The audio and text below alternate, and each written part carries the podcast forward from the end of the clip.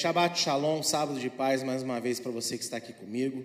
Shabbat Shalom para você que nos assiste de casa ao vivo, também a nossa transmissão pelo YouTube, né? .com.br Igreja Eliahu. Hoje nós estamos na 19 Parashat. Parashat é a palavra hebraica que significa porção, porque toda semana nós estudamos trechos no sábado de manhã da lei de Deus, que né, são os livros de Gênesis, Êxodo, Levítico, Números e Deuteronômio. A porção de hoje ela vai de Êxodo 25, verso 1 até Êxodo 27, verso 19. Em hebraico ela tem o nome de Terumá, e Terumá significa oferta ou presente.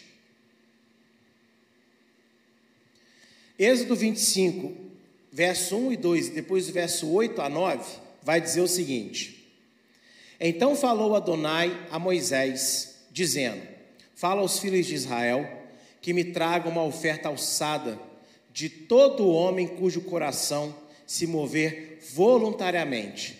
Dele tomareis a minha oferta alçada.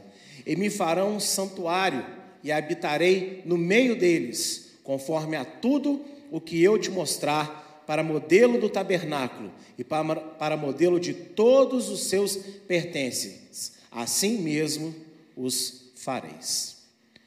A porção Terumá trata das ofertas voluntárias que Adonai pediu para o povo e das instruções para a construção do tabernáculo, delimitando assim a forma de culto que deveriam prestar coletivamente a Deus. Esse trecho, ele fala especificamente disso. Fala Deus instruindo como ele quer que o tabernáculo seja construído e como ele quer que o culto seja feito dentro do tabernáculo. E ele também começa falando que ele quer ofertas do povo. Mas o interessante é isso daqui, ó, voluntariamente.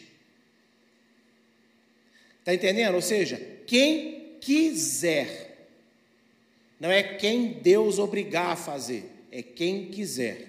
É voluntariado, vontade. Você escolhe, você quer fazer. Deus ele quer ser honrado por todas as pessoas. E não duvide, se fosse o desejo de Deus, ele poderia programar todas as crianças para, em vez de chorar ao nascer, já nascer gritando: Glória a Deus! Ele tem poder para isso. Mas ele não quer isso. Ele quer o meu coração, ele quer o seu coração disposto a ele. Dizem os rabinos que tudo está sujeito ao temor de Deus, menos o temor de Deus. Porque ele quer que você o ame de todo o seu coração, de toda a sua força, de todo o seu entendimento. E eu gosto muito dessa porção, porque, embora nós tenhamos ideias para cultuar Deus, nós vemos por aqui que não é toda ideia que nós temos que nós devemos exercê-la, praticá-la dentro da igreja, porque Deus tem uma forma certa que Ele quer ser cultuado, e é por isso que a gente às vezes se escandaliza com muitas coisas que vemos hoje em algumas igrejas, porque a pessoa pensa, acha que é bom e vai e faz, e não é isso que a palavra nos aponta. Deus ele tem um direcionamento específico para tudo na nossa vida.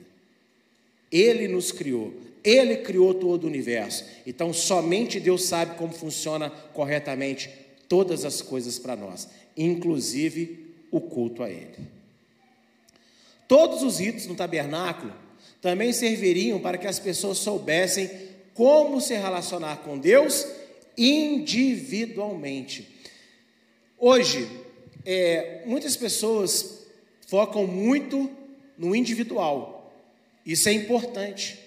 Porque salvação é individual. Eu não posso me relacionar com Deus por você e nem você pode se relacionar com Deus por mim.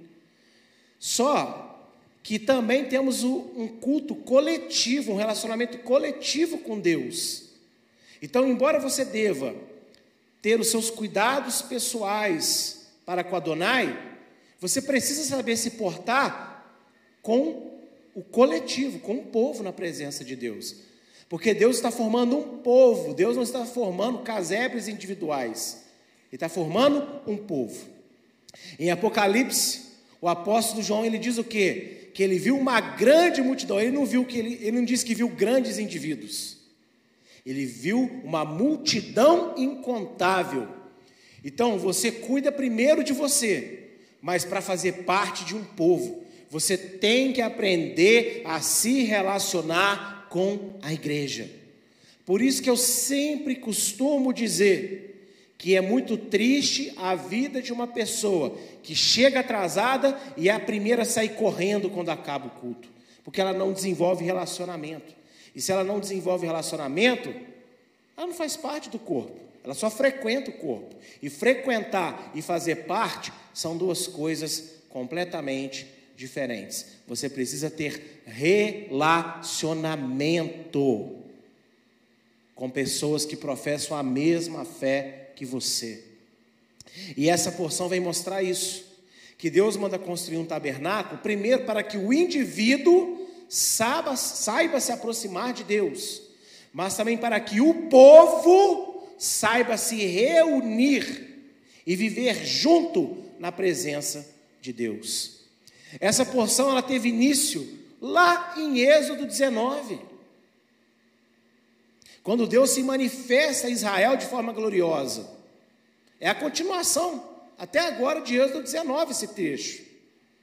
E Deus, ele fala o quê? Santifique-se por três dias. Ele não fala para Moisés se santificar. Quem é aquele que ouve Deus diretamente e fala ao povo? Não era Moisés? Então bastava Moisés, né? Não. Deus fala para o povo todo: santifiquem-se, porque eu vou aparecer a vocês.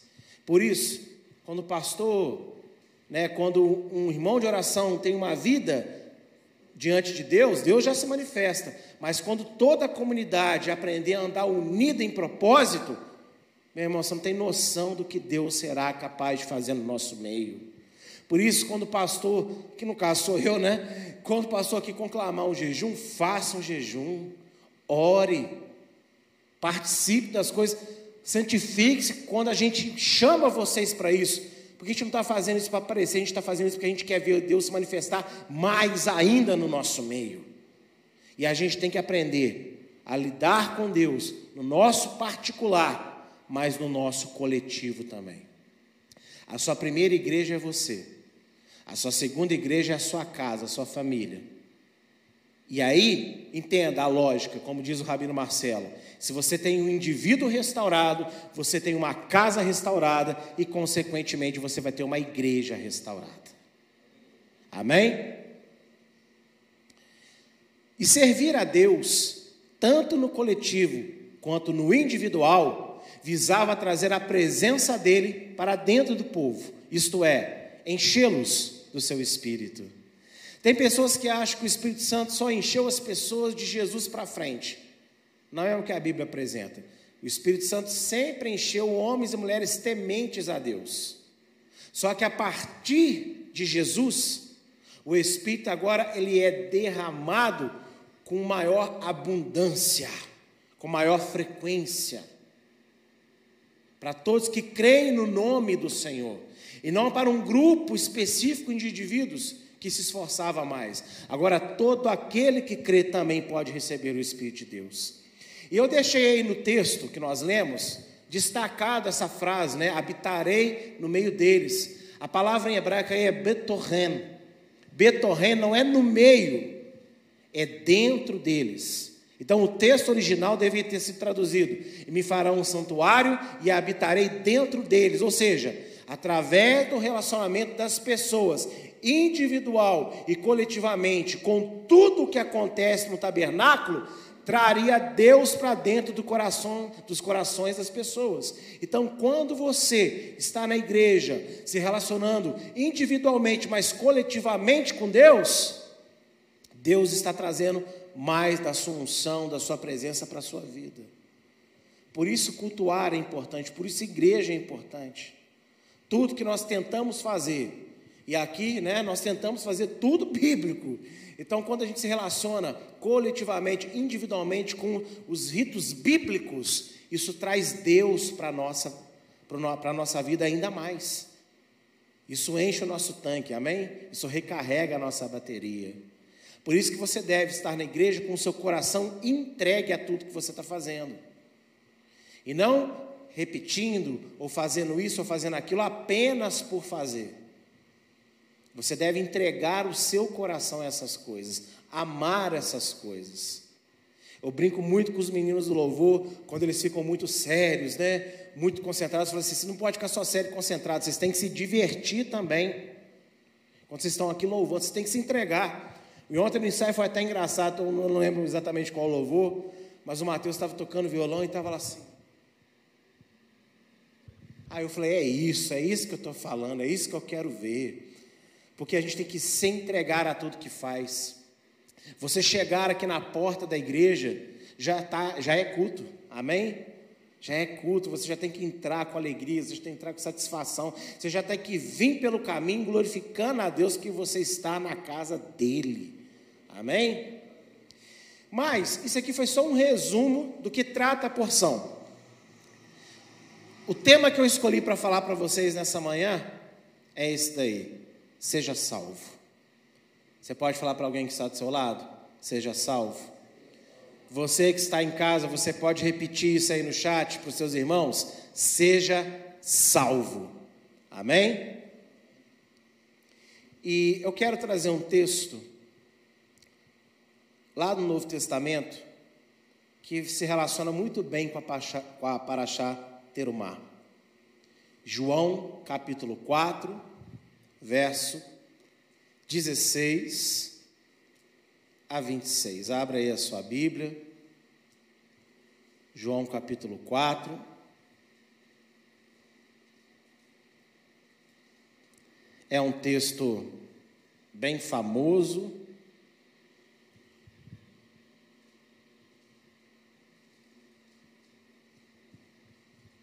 Que diz assim: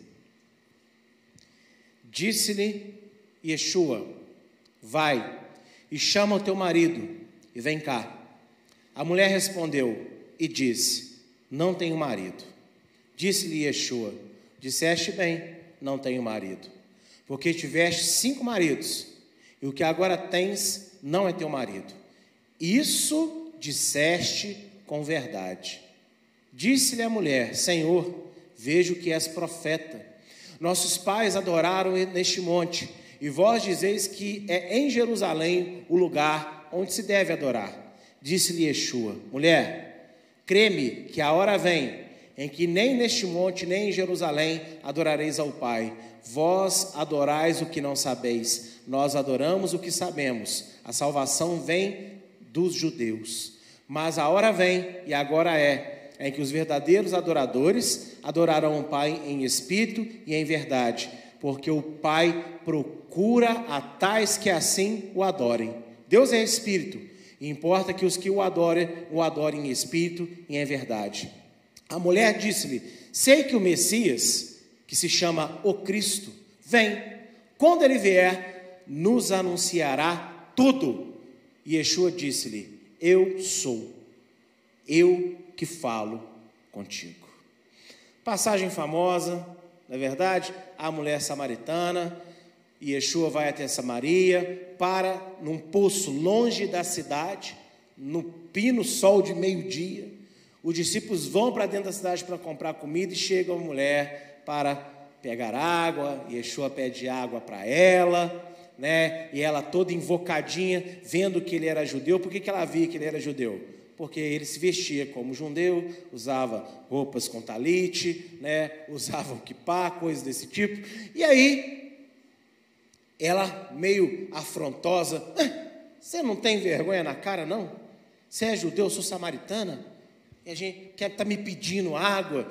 E aí ele desenvolve todo um diálogo com ela, se você soubesse a água que eu tenho para te dar, a água da vida, e ela fica interessada no discurso.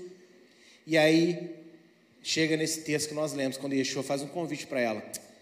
Ó, para a gente continuar conversando, chama o teu marido lá, vamos bater um papo. E eu quero destacar algumas coisas aqui nesse texto que nós lemos, para fazer alguns comentários com vocês. Primeiro é esse daqui, ó. Disse-lhe a mulher: Senhor, vejo que és profeta. Até então, ela tinha falado assim: Você não tem vergonha de me pedir água, não? E tal. E aí agora olha só a linguagem dela: Senhor. Vejo-os que é um profeta. Por quê? Porque quando Yeshua faz uma pergunta para ela, e ela responde, e Yeshua revela a vida dela, ela entende que ela não está falando com uma qualquer pessoa, que, que, com qualquer pessoa. Ela entende que ela está falando com alguém que tem a autoridade de Deus e conhece os segredos do coração. E essa postura da mulher é muito interessante para os dias de hoje. As pessoas estão perdendo respeito de uma maneira tão grande que muitos reconhecem que Deus é na vida de um homem, de uma mulher, mas às vezes não trata nem aquele homem, nem aquela mulher como uma autoridade de Deus mais. E essa mulher que tem esse cuidado. Quando ela percebe que Yeshua revela coisas da vida dela, ela fala: opa, ela muda a forma de tratar ele. Está entendendo? A forma de falar. E nós temos que aprender a respeitar as autoridades que Deus constituiu sobre as nossas vidas. O pastor, a pastora, um líder, né? Ele não é o rei do lugar, o rei é o Senhor, amém? Só que você não pode misturar as coisas. Você deve ser amigo do seu líder, mas você tem que se lembrar sempre que ele é seu líder não é seu coleguinha de lanche. Ele pode até lanchar com você. E quem quiser me chamar para lanchar, fica à vontade, tá? Porque eu gosto. Mas tem sempre que lembrar que em qualquer ambiente, ele é seu líder. Você deve tratá-lo com respeito. E às vezes parece que a gente quer enaltecer demais uma pessoa. Não. Mas a gente tem que testemunhar aquilo que é verdade. E eu vou ter que falar do Mateus de novo nessa manhã. Quando eu encontrava com Mateus, às vezes, né? Antes dele converter, ele olhava para mim assim, todo tupetudo. Oi, Jimison. Desse jeito. E hoje, às vezes eu estou brincando com ele, brincando. E o tempo inteiro é: sim, senhor. Não, senhor, o senhor precisa de alguma coisa? Isso eu nunca mandei ele fazer, é porque ele se converteu de verdade. E eu considero ele meu amigo, como eu considero todos vocês. Quem não acha que eu sou amigo é porque não, não, não me dá liberdade para chegar muito perto. Mas pastor, o senhor é meio bravo. Depende, se for para falar de coisas sérias, eu vou falar sério, porque coisa séria não se fala brincando. E eu falo sério. E todo mundo sabe que quando eu tenho que resolver um problema, eu não brinco em serviço, eu resolvo o problema. Agora eu sou uma pessoa muitíssimo agradável. As canelas de Elisângela testemunham a meu favor. Né?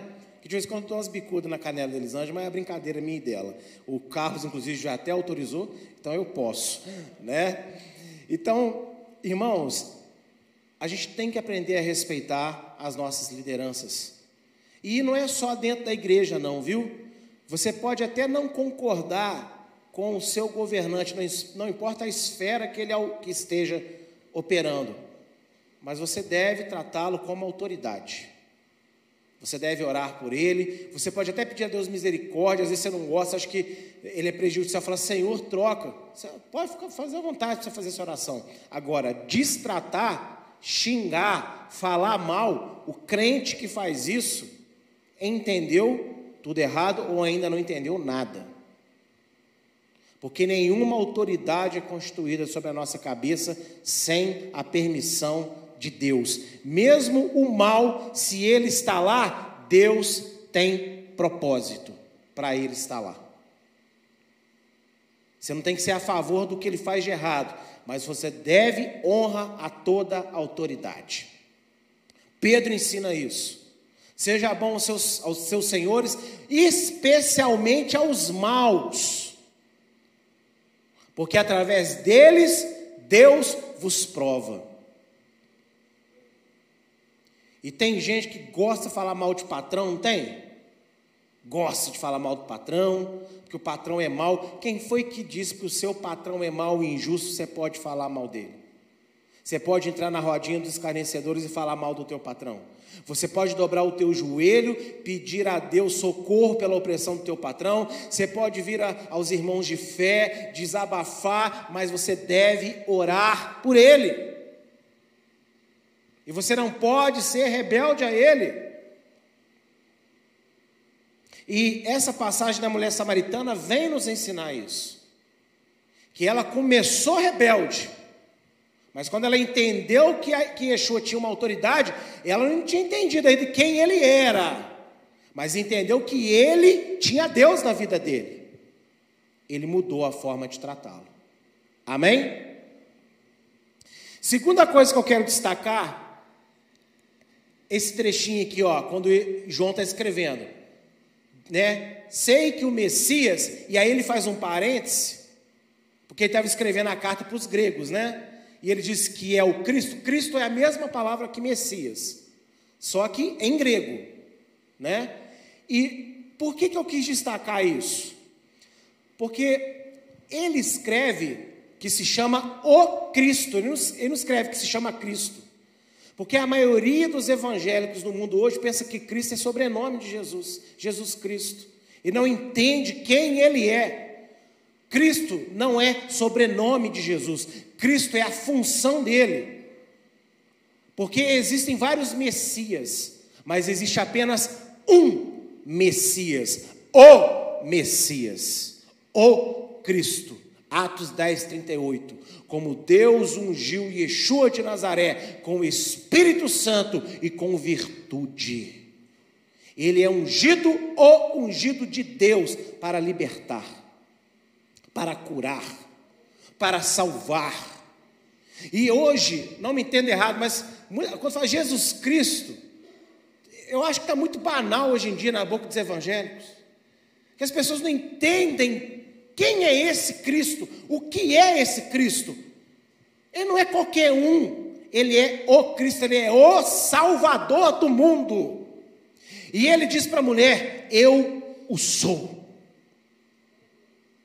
Até esse episódio, pelo menos no Evangelho de João, ele não tinha falado isso abertamente para ninguém.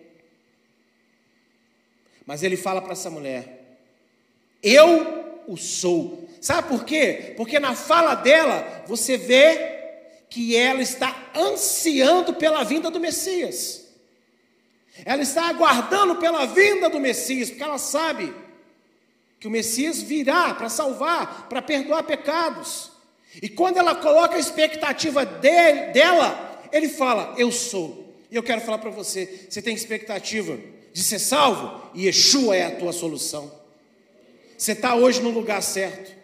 Você precisa de cura, você está hoje no lugar certo. Você precisa de livramento, você está hoje no lugar certo. Você não pode vir para a presença de Deus, seja online, seja presencial, como se fosse mais um encontro qualquer, que você vai bater um ponto e ficar, deixar Deus felizinho com você. Se você veio para o culto a Deus, se você está participando do culto a Deus, você está indo em direção à solução que você precisa em qualquer área da sua vida.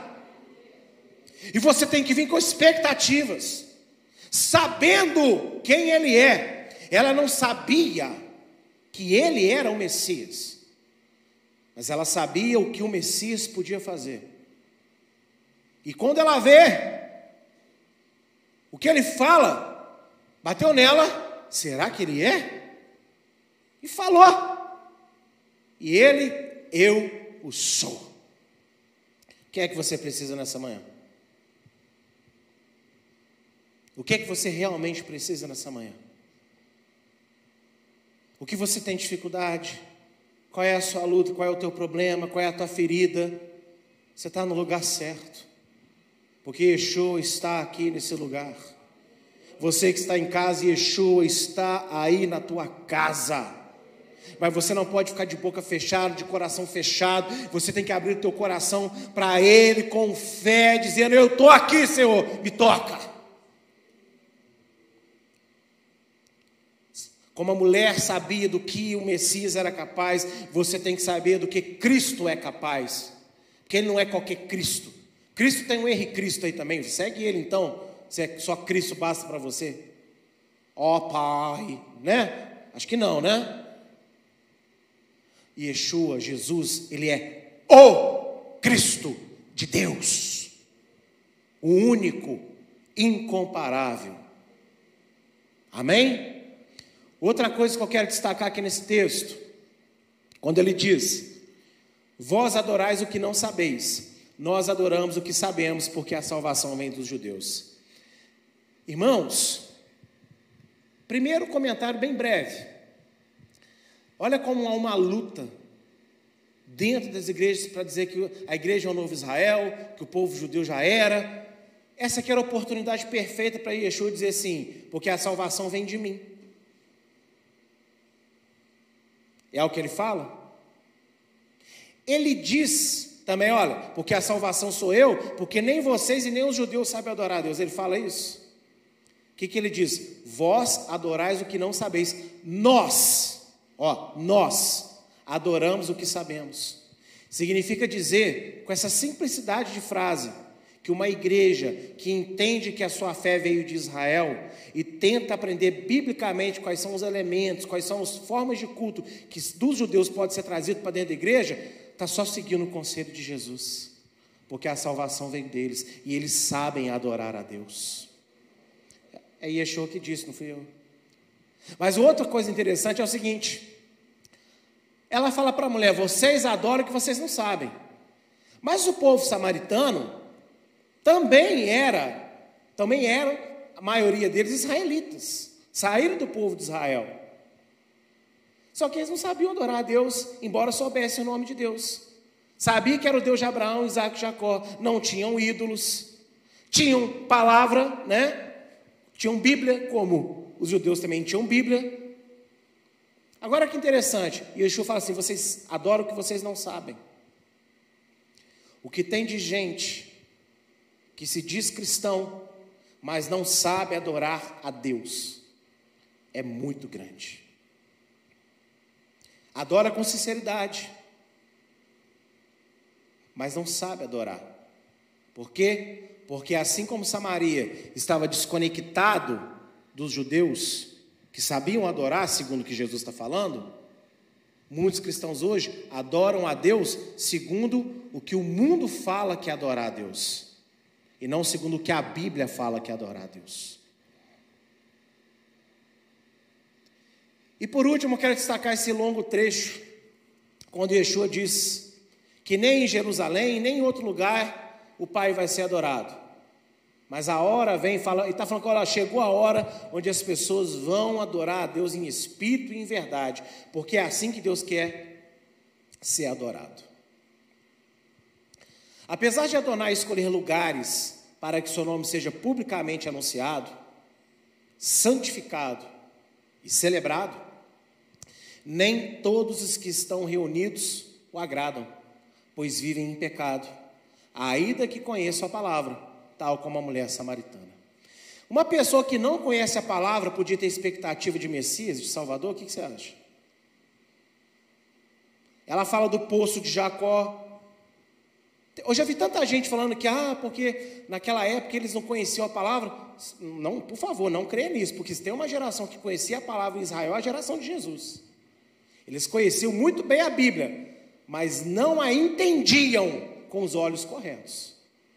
É como o crente desviado, que não quer igreja, que não quer Deus, quer viver do jeito que quer, mas quando você vai falar qualquer coisa de Deus, ele, não, irmão, eu conheço a palavra, e começa a cuspir versículo para você. Ele está fazendo o quê? Sendo orgulhoso porque quer apenas se exibir e quer calar você. Mas se ele conhecesse, se ele entendesse quem é Deus, ele não estava desviado. Entende? Então hoje, muita gente se reúne publicamente, mas não agrada a Deus, porque vive em pecado.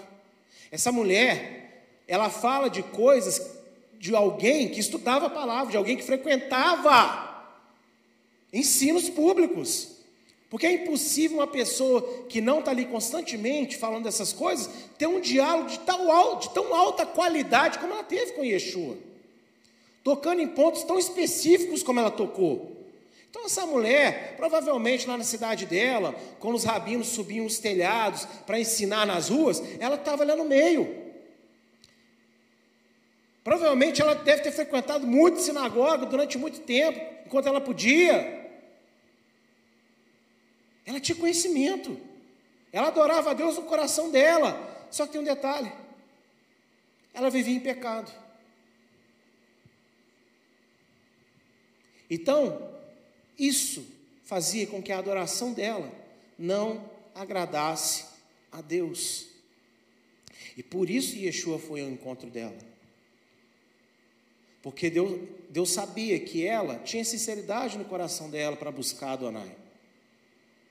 Tinha expectativa de salvação, mas ela estava acomodada no pecado dela. E hoje, quantas pessoas estão na igreja? Mas estão pecando contra Deus. O pecado dela era a prostituição. E hoje o que a gente tem de pessoas se prostituindo dentro da casa do Senhor? adultério que não quer sair do adultério, pornografia que não quer abandonar a pornografia. São conversas, aplicativos e coisas que hoje se tem, mas as pessoas estão dentro da igreja. Como ela estava com, com um homem na casa dela, que nem era marido dela. Mas ela sabe falar de Deus. Ela sabe falar do Salvador mas ela precisava de ser salva. Hoje tem muito, muito crente dentro da igreja que mente, que rouba, que faz falcatrua, que faz fofoca, que não perdoa, que xinga, que vê todo tipo de entretenimento que desagrada e desonra a Deus, mas estão na igreja, cultuam, têm conhecimento, falam muito bem de Jesus, mas estão em pecado. A porção terumá, Deus faz o quê? Ele escolhe um lugar para ser adorado, ele manda construir o um lugar. E igreja hoje é o nosso tabernáculo, sim ou não? Deus quer que a igreja aconteça. Mas Ele não quer apenas pessoas aqui dentro, Ele quer Ele, Deus, dentro dessas pessoas. E para isso acontecer, o pecado tem que sair. O pecado tem que ser combatido. Deus não espera que você jogue o pecado para fora para estar tá aqui, mas Deus espera que você estando aqui, você deixe Ele tocar no teu coração e Ele limpar o teu pecado. Quando Yeshua disse à mulher que os verdadeiros adoradores não iriam adorar em lugares específicos, ele não estava anulando a importância de Jerusalém. Olha para mim um instante. Basta você assistir as minhas aulas de Apocalipse. É impossível Jesus aqui estar tá falando que Jerusalém não era mais importante. Porque inclusive vai vir uma nova Jerusalém do céu. Para a terra. Então não é isso que ele está dizendo, não, tá? Ele também não estava invalidando a reunião pública, uma igreja, uma sinagoga. Ele ensinava a mulher que sem reconhecimento dos pecados, ou seja, sem confissão e arrependimento, tanto faz qual é o lugar onde as pessoas se reúnem para cultuar Deus, ele não receberá esta adoração. Tem gente que usa essa fala, essa fala de Yeshua, está vendo? Tanto faz, não importa, eu não preciso de estar na igreja. Opa, opa, opa, não é isso que ele diz. Porque lá em Hebreus 10, 25, o autor cobra: não abandone a congregação de vocês. O que ele quer dizer que não verá o tempo vocês vão adorar nem em Jerusalém, nem em qualquer outro lugar, significa o seguinte: um lugar que Deus, que Deus escolhe para se manifestar, ele é importante. Mas não adianta nada ter um lugar para ele se manifestar se não tem corações para ele se manifestar. Por que, que ele se manifesta num lugar? Por causa das pessoas.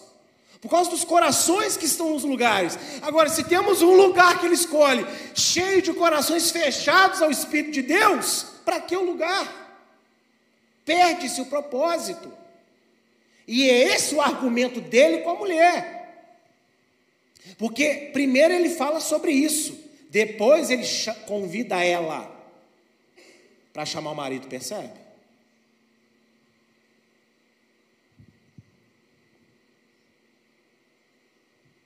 Deus, Ele quer todos nós congregados diante da presença dEle.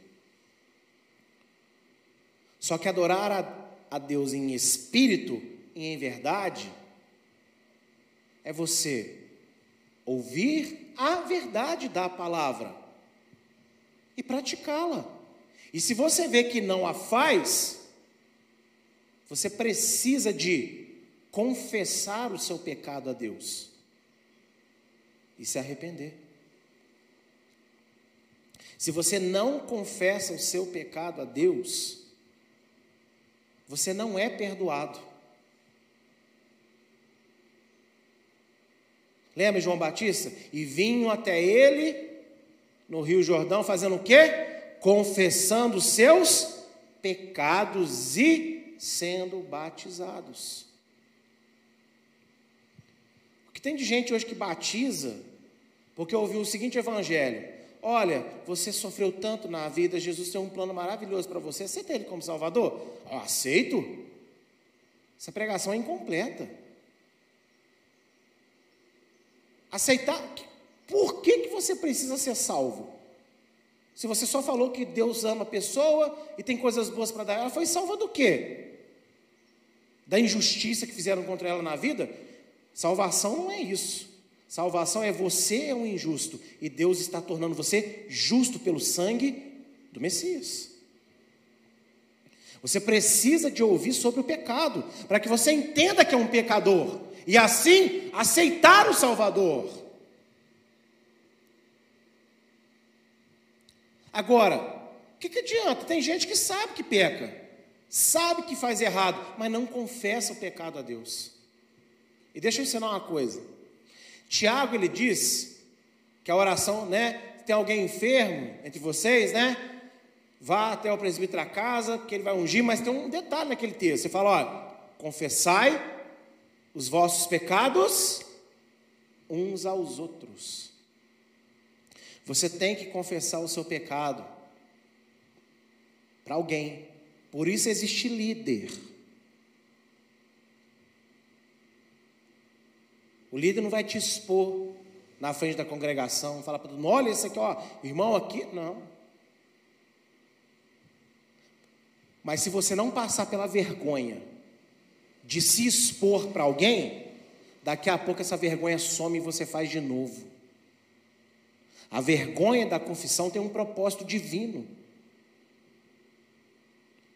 Porque é, é dá vontade de enfiar a cabeça, igual avestruz, não dá? Na terra, de se esconder, de fugir, de sumir do mapa, porque é vexaminoso, mas é Deus que cria esse vexame. 1 Coríntios 7, verso 10. O 1 Coríntios 10. Agora eu preciso até de olhar. Vamos lá, que é um dos textos preferidos que eu tenho na palavra. Não, é 2 Coríntios, inclusive, não é primeiro, não. 7 e 10, acertei, só errei o, o primeiro, né? 2 Coríntios 7 e 10. Vocês acharam aí para vocês lerem comigo? Olha só. Porque a tristeza, segundo Deus, opera arrependimento para a salvação, da qual ninguém se arrepende, mas a tristeza do mundo opera a morte. Tristeza do mundo é culpa que te consome você não faz nada com aquilo. Você entra em depressão profunda e se afunda, se afunda, se afunda, se afunda na vida. Agora, e tristeza de Deus? Quem foi que disse que Deus não gera tristeza nas pessoas? Deus gera quando Ele mostra para você o seu pecado. É o próprio Deus que te entristece para te envergonhar.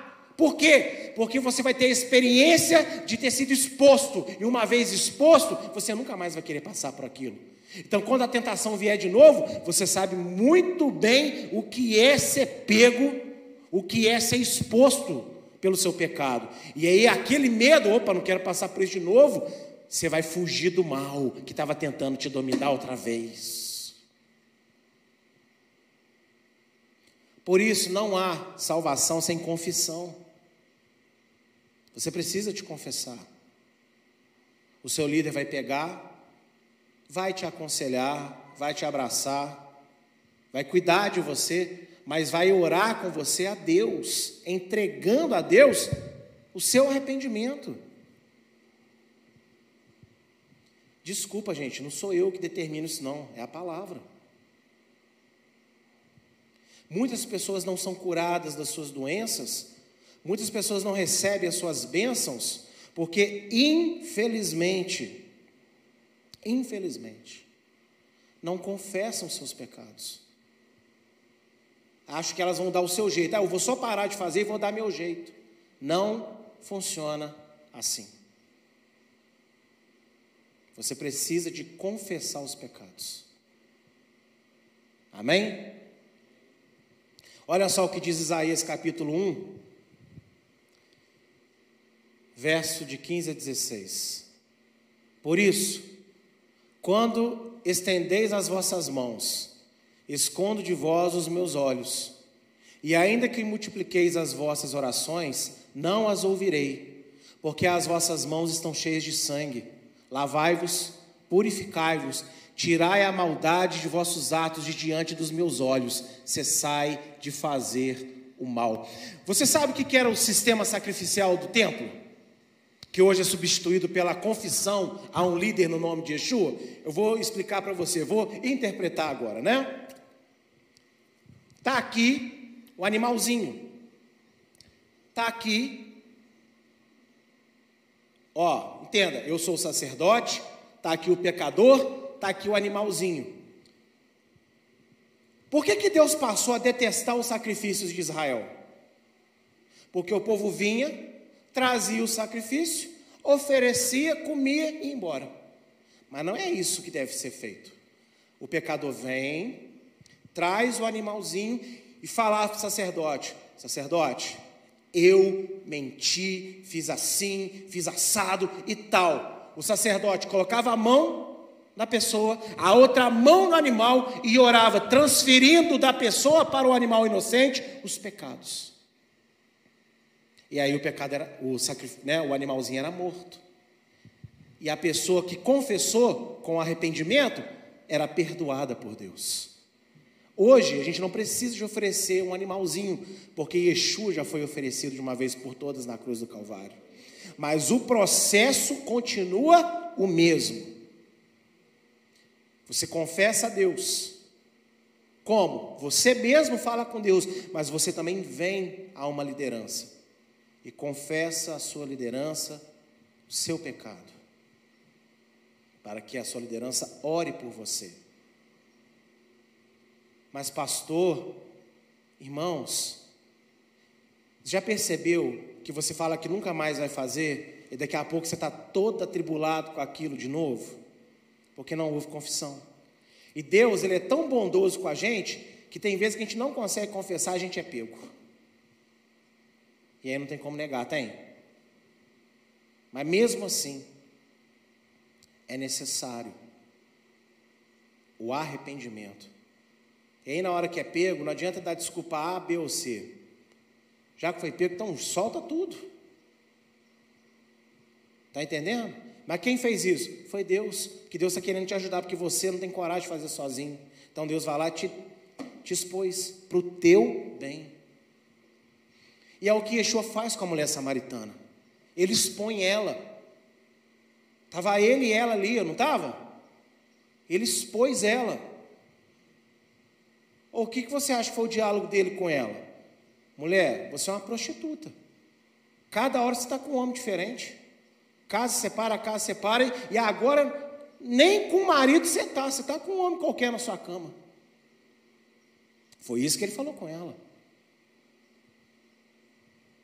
Só que olha só, ela não pegou Falou, quem que é o senhor para falar isso comigo? Não, mas o senhor tem que me entender, foi uma fraqueza. Não, não, ela fala assim, vejo que é um profeta. Quando ela fala isso, você percebe que ela não retruca? Ela foi pega. Por isso que ela fala, eu sei que o Messias vai falar para a gente que a gente precisa. Naquele momento, você consegue imaginar os olhos dela brilhando para Yeshua, porque ela foi pega no pecado e ela falou assim: Eu preciso de ajuda. Como fazer? Preciso de ajuda. E aí Yeshua fala para ela o quê? Eu sou Messias. Eu sou a sua ajuda. Eu sou a sua ajuda. É melhor a gente ser humilhado uma vez e ser curado do que a gente viver doente na alma para o resto da vida. É fácil? Não, não é fácil. É bom? Não é bom para a nossa carne, mas para o nosso espírito é libertador. Ao se declarar Messias à mulher samaritana, o Senhor Yeshua deu a ela o segredo para ser liberta dos seus pecados. Ele ofereceu a ela a oportunidade de transformar o falso conhecimento que tinha de Deus em verdade e assim se tornar participante do reino, sem o peso e acusações das próprias mentiras em que vivia. Yeshua não estava acusando ela, não. Yeshua estava libertando ela. Agora, como eu sempre falo com as pessoas, como que um médico vai passar o remédio certo para essa doença se ele não te examinar e expor a sua doença? Não há como. Tem que ser feito um diagnóstico. E ele deu a oportunidade para ela de ser liberta desse pecado, de poder ser ajudada de verdade. Vê, ela fala de Deus, ela cultua Deus, ela tem conhecimento da palavra, só que ela está longe de Deus, achando que está perto. Que ele fala com ela, não fala só para os samaritanos, ela é samaritana, fala: vocês adoram o que vocês não sabem. Nós sabemos adorar, vocês não. Por quê? Por que, que ele diz isso? Não é por causa só, ah, porque lá em Israel o culto é assim, assim, assim. Não. Nesse contexto quer dizer assim, porque nós sabemos o que é arrependimento. Nós adoramos a Deus, nós sabemos porque a gente se arrepende. A gente sabe o que é se arrepender diante de Deus e buscar a face de Deus.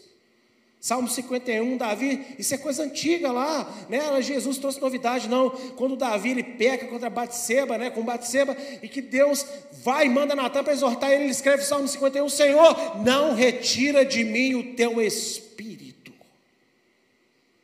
Qual era o medo de Davi? Perder Deus, perder salvação. Deus não fica feliz vendo você carregando peso, culpa, sendo acusado diariamente. Deus quer libertar você de todas essas coisas. Mas para que isso aconteça, você tem que botar para fora. Você tem que confessar isso, você tem que se arrepender disso. Para que Deus coloque o teu jugo sobre o filho dele, porque Yeshua tem força para carregar esse jugo. Você não tem. Por isso que vira e mexe a gente dá cabeçada, vira e mexe a gente está desanimado, vira e mexe, parece que nada funciona mais, a fé vai esfriando, porque a gente não tem força para carregar esse jugo. Mas Yeshua tem esse, essa força. Quando ela entendeu a mensagem que recebeu, creu com tanta fé que saiu imediatamente da presença do Senhor sem que ele ordenasse, e até mesmo finalizasse a conversa. E foi anunciar a todos na cidade que Yeshua era o Messias, ungido de Deus, que conhece os segredos das pessoas e que pode perdoá-las dos seus pecados. Lê o texto depois, do 28 ao 30, no capítulo 4. Lê em casa, você vai ver que interessante. Ele está falando com ela, os discípulos vêm, e este momento fala assim: então agora, minha filha, vai lá e me anuncia. Não, ela larga o cântaro. Entenda que significa largar o cântaro. Ela fica tão maravilhada, ela entende o que Yeshua falou para ela. Ela entende que está sendo perdoada, ela entende que está sendo salva, que ela sequer fala assim, oh, peraí, ela larga tudo ela pensa no montão de gente na cidade dela que precisa de salvação. Ela larga tudo e vai buscar outras pessoas. Que fé é essa? Que fé é essa? Hoje a gente ouve, a gente é tocado por Deus a palavra, a gente pensa 39 vezes se vai atender o apelo.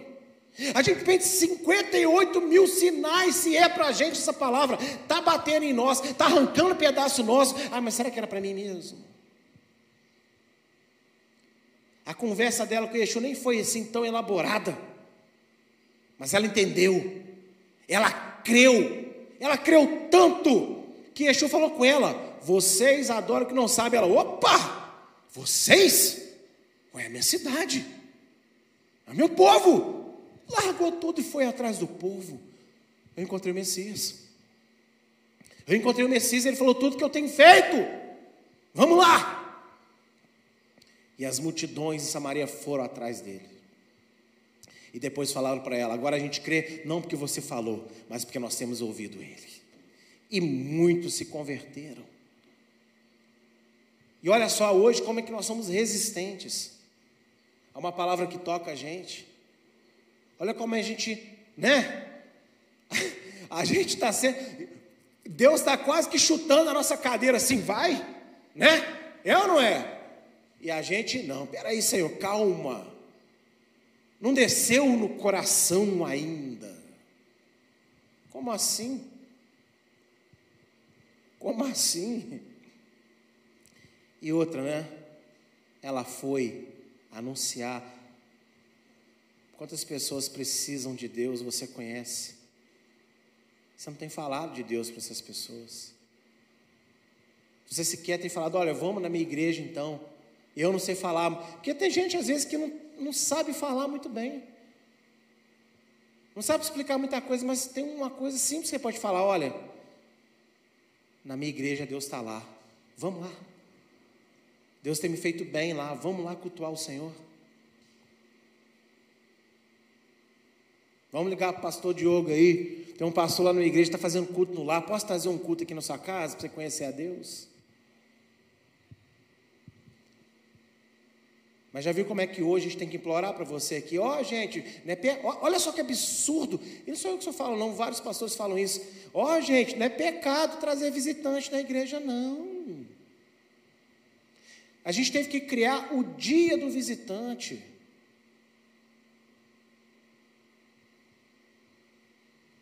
para ver se motiva vocês a trazer um visitante. Essa mulher aqui, Yeshua nem falou nada para ela, que era para ela fazer isso, ela saiu correndo e fez. A gente precisa de mudar muita coisa, né? Muitas pessoas, mesmo crentes, ainda não entendem quem, de fato, é o Senhor Yeshua e do que Ele é capaz de fazer por elas. Meu irmão, minha irmã, talvez você até tenha aprendido, mas eu acho que deve ter dias que você se esquece de quem Ele é e do que Ele pode fazer por você. Eu quero mostrar para você aqui na Bíblia quem é o Senhor e o que, que Ele pode fazer por você. Isaías 53, verso de 1 a 5. Quem deu crédito à nossa pregação? E a quem se manifestou o braço de Adonai? Porque foi subindo como renovo perante ele, e como raiz de uma terra seca.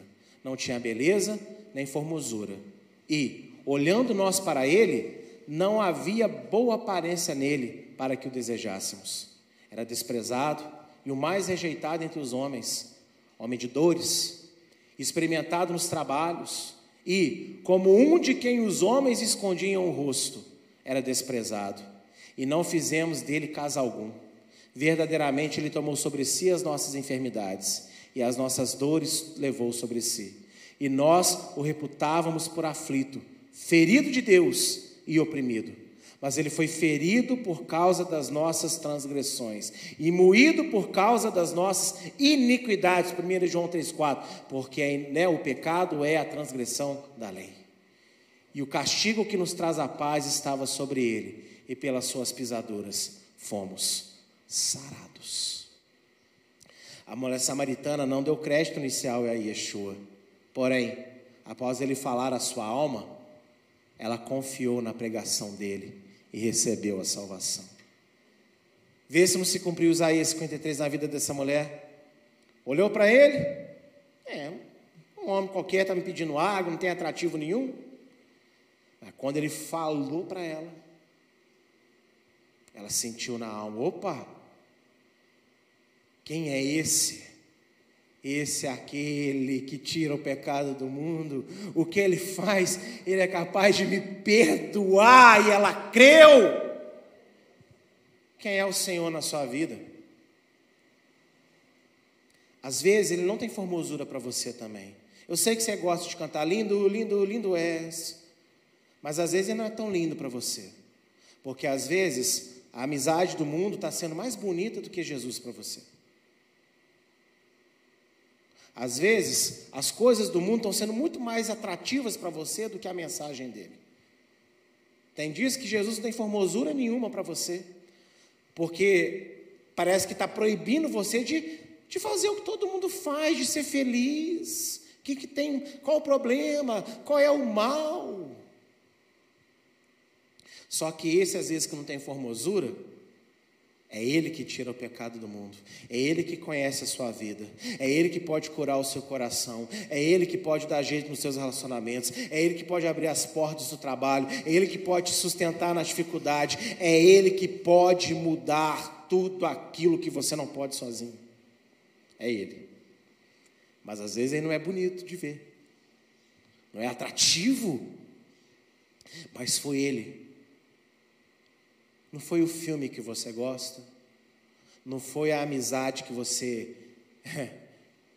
aprecia, não foi o livro que você gostou, não foi nada dessas coisas que se despiu da glória, fez um jejum de 34 anos de glória, maior jejum da história. Foi até uma cruz, apanhou para burro e morreu para te salvar. Só teve um que fez isso. E o nome dele é Yeshua Hamashia, Jesus o Cristo. Esse é quem ele é. E é isso que ele é capaz de fazer. Mas você às vezes se esquece do que ele é capaz.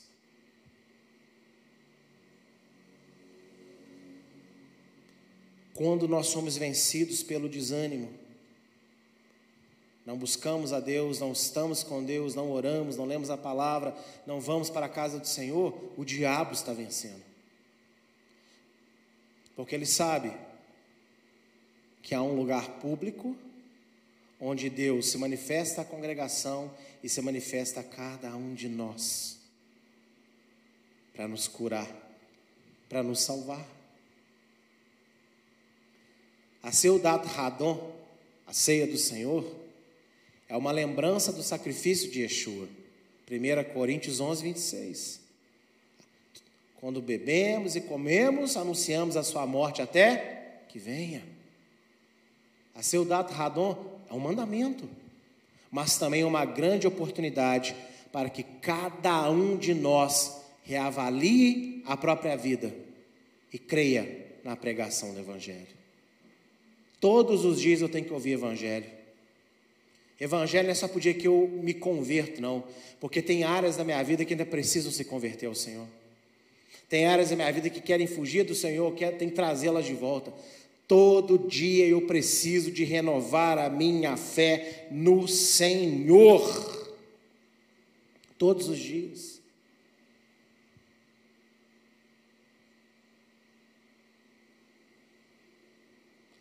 Hoje é ceia. Tem gente que come o pão, toma o vinho. Obrigado, Senhor. Mas não sentiu nada. Entrou aqui sabendo que tem que mudar várias coisas. E achou que tomou uma, uma comida mágica. A ceia, ela tem poder para quem se arrepende e para quem confessa os seus pecados. Quanto a nós, ó, quantos de nós ainda que crentes em Yeshua, não reconhecemos mais os nossos pecados? Achamos que por conhecermos a Bíblia, se é que a conhecemos de fato, termos experiências com Deus, ou exercemos trabalhos nas nossas comunidades, não precisamos mudar em nada. Não, eu conheço a palavra. Não, eu sou pastor, eu sou o pastor Jimson.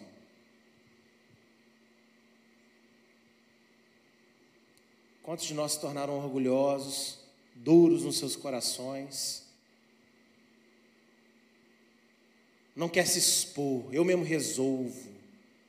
Mas já passou quanto tempo desde o dia que você falou que você mesmo resolve não resolveu nada até agora? E nem vai. Porque para Deus resolver, você tem que confessar e se arrepender. Igreja é lugar para você receber ajuda, para você se arrepender. A porção terumá, associada ao episódio da mulher samaritana, ensina que, embora Adonai escolha lugares para a proclamação pública do seu nome, ele quer fazer habitação dentro das pessoas. Mas para que isso ocorra, é necessário receber a exortação, crer nela e mudar.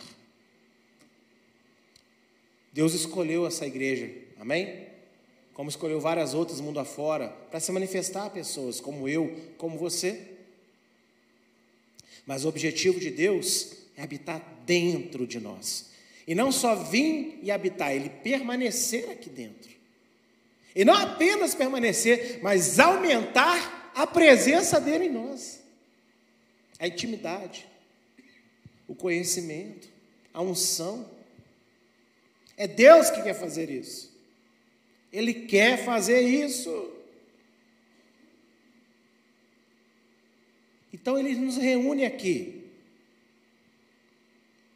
Só que para a gente se reunir aqui, eu tenho que ouvir a palavra.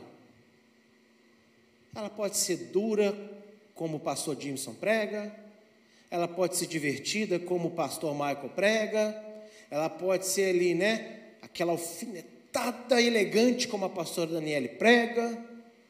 Cada um tem um estilo que é usado. Mas quando a palavra de Deus é pregada com verdade, sempre cutuca em nós os nossos erros. E a gente tem que, ao ouvir aquilo, entender que a gente está errado. Não é olhar para o lado, né? Sabe quando a gente faz um apelo, né? A gente ultimamente não tem feito apelo para vocês virem orar aqui na frente por causa da pandemia, que a gente não pode aglomerar. Mas lembra como é que era? Não sei se vocês ainda lembram como é que é, né? Olha, quem sentiu no coração quer orar por você. A pessoa está assim, eu quero ir. É para mim. Ah, mas deixa eu ver se alguém vem primeiro. Ah, ninguém foi. Não vou não. Aí quando vem o primeiro, né? Aí levanta o segundo, levanta o terceiro, e até no final, você der uma espremida, né? Falei assim: ó, ainda dá tempo. Aí a pessoa vem. Mas essa mulher samaritana fez o quê? Ela nem esperou, ela foi. Quem foi que disse que você precisa de permissão para dobrar o seu joelho no meio da palavra, se assim você sentir que você está sendo constrangido por aquilo? Quem foi que disse que você precisa de ser convidado, se você, de repente, em algum momento do culto, louvor, seja qual for, quer agarrar aqui no pé do altar e chorar a Deus, se entregar na presença dEle. Quem foi que disse? Vá, se entregue ao Senhor, creia na palavra e deixa Ele te mudar. Apocalipse 3, de 19 a 22 eu repreendo e castigo a todos quantos amo. Se pois zeloso e arrepende-te. Eis que estou à porta. Se alguém ouvir a minha voz e abrir a porta, entrarei em sua casa, com ele cearei e ele comigo. Ao que vencer, lhe concederei que se assente comigo no meu trono, assim como eu venci, e me assentei com meu Pai no seu trono. Quem tem ouvidos, ouça o que o Espírito diz às igrejas. E hoje o Senhor está falando através dessa palavra para todos nós. Vamos arrepender, povo? Vamos pedir perdão a Deus? Vamos confessar os pecados? Abra essa porta aí, porque eu quero ceiar e hoje é dia de ceia. O Senhor Yeshua nos ama. E exatamente por isso, sempre nos mostrará os nossos pecados, pois Ele deseja que sejamos salvos naquele grande e terrível dia, o dia da Sua volta. Será um dia maravilhoso para todos que se mantiverem fiéis aos ensinos dele, vivendo em santidade, fé e obediência. Mas também será um dia tenebroso para todos aqueles que escolheram viver a fé de qualquer maneira e decidiram, baseados nos próprios achismos, o que é certo e o que é errado, ao invés de acreditar a palavra de Deus, essa responsabilidade. Uma, da, uma das maiores bênçãos de você aceitar Yeshua é que agora você não precisa mais decidir o que é certo, o que é errado, o que é bom, o que é mal. Ele vai te guiar na Bíblia Sagrada. Ele vai te mostrar o que é certo, o que é errado, o que é bom e o que é mal. E você só tem que fazer uma escolha agora: ou você confia nele, ou você não confia nele. Porque quando você diz assim, a Bíblia diz, a palavra diz, mas, você está dizendo o seguinte: Senhor, eu creio no Senhor, mas deixa que eu decido, porque eu penso diferente, a minha geração é diferente. O Senhor escreveu a Bíblia, o Senhor tinha que ter modernizado ela para mim. Mas se cremos no Senhor, confiamos nele. Se confiamos nele, não rejeitamos a palavra. Se não rejeitamos a palavra, a gente vence a nossa vergonha, se sujeita a ser humilhado uma única vez para confessar o nosso mal e quebrar as cadeias do inferno na nossa vida. E Deus quer fazer isso com todos nós. Deus quer fazer isso com todos nós.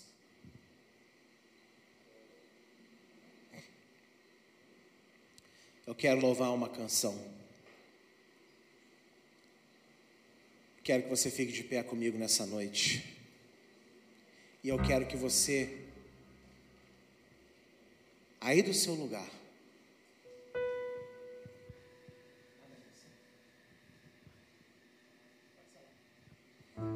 e eu quero que você, do seu lugar, ouvindo essa canção, presta bem atenção.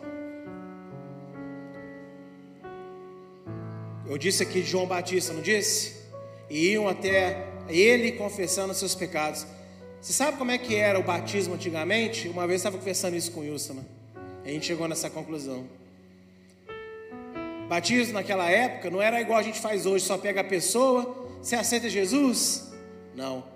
A pessoa publicamente ela começava a gritar os pecados dela para todo mundo ouvir e era batizada.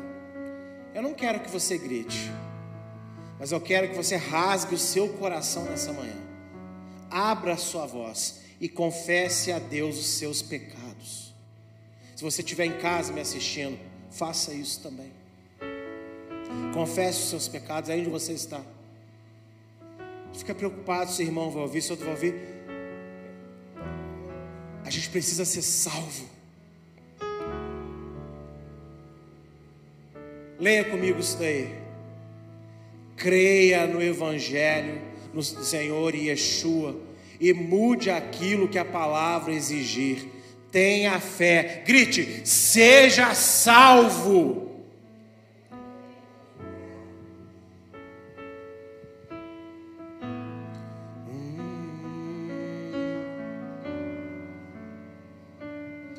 Teu sangue leva-me além a todas as alturas, onde ouça a tua voz, fala de sua justiça pela minha vida. Jesus, este é o teu sangue.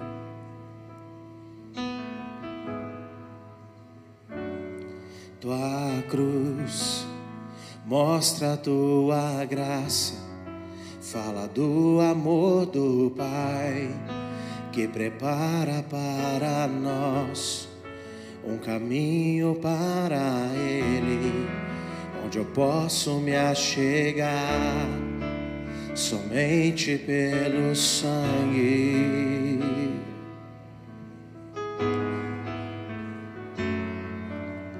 Que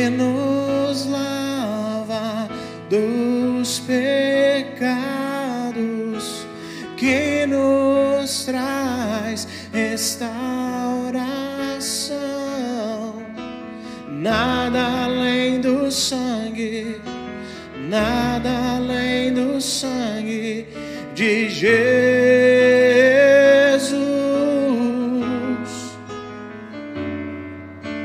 Que nos faz brancos como a neve, aceitos como amigos de Deus, nada além do sangue, nada além do sangue de Jesus.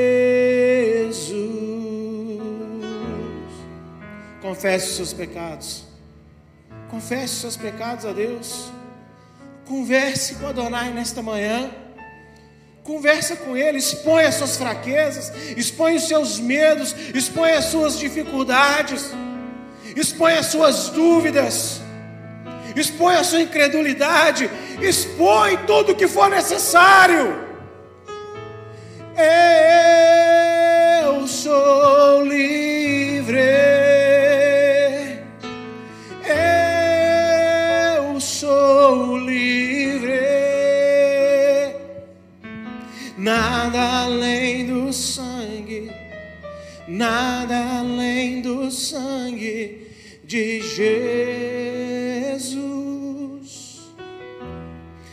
Sou livre.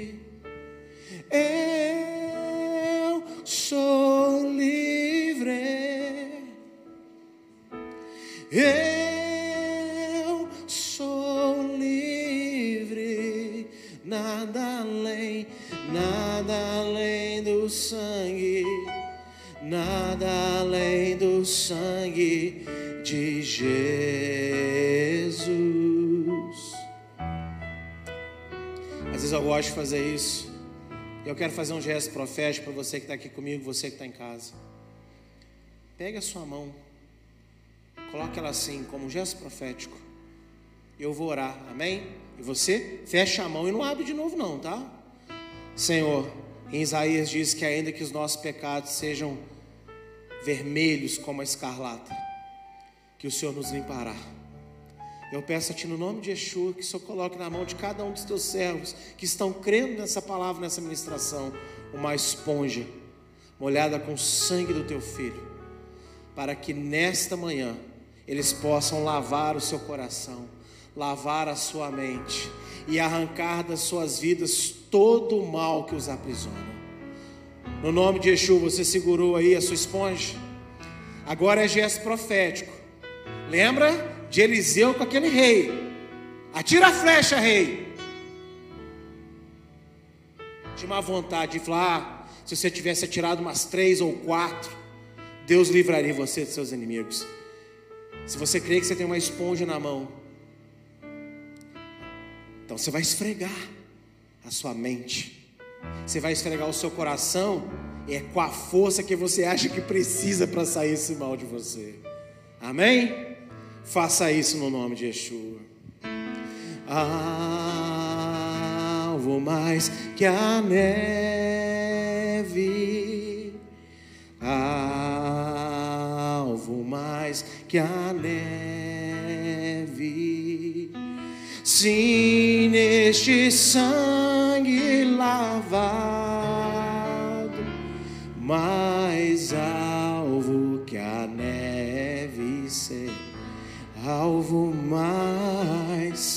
alvo mais que a neve, alvo mais que a neve. Sim, neste sangue lavado, mais alvo que a neve ser. Que momento bonito, vamos cantar alvo mais. Alvo mais que o alvo mais que a neve, alvo mais. Sim, neste sangue, sim, neste sangue lavado, mais alvo que a neve. Like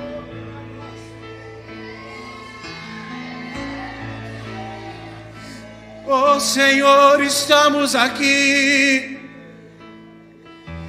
Estamos aqui, Senhor. Limpa os nossos corações. Limpa nossa mente, Senhor. Limpa-nos.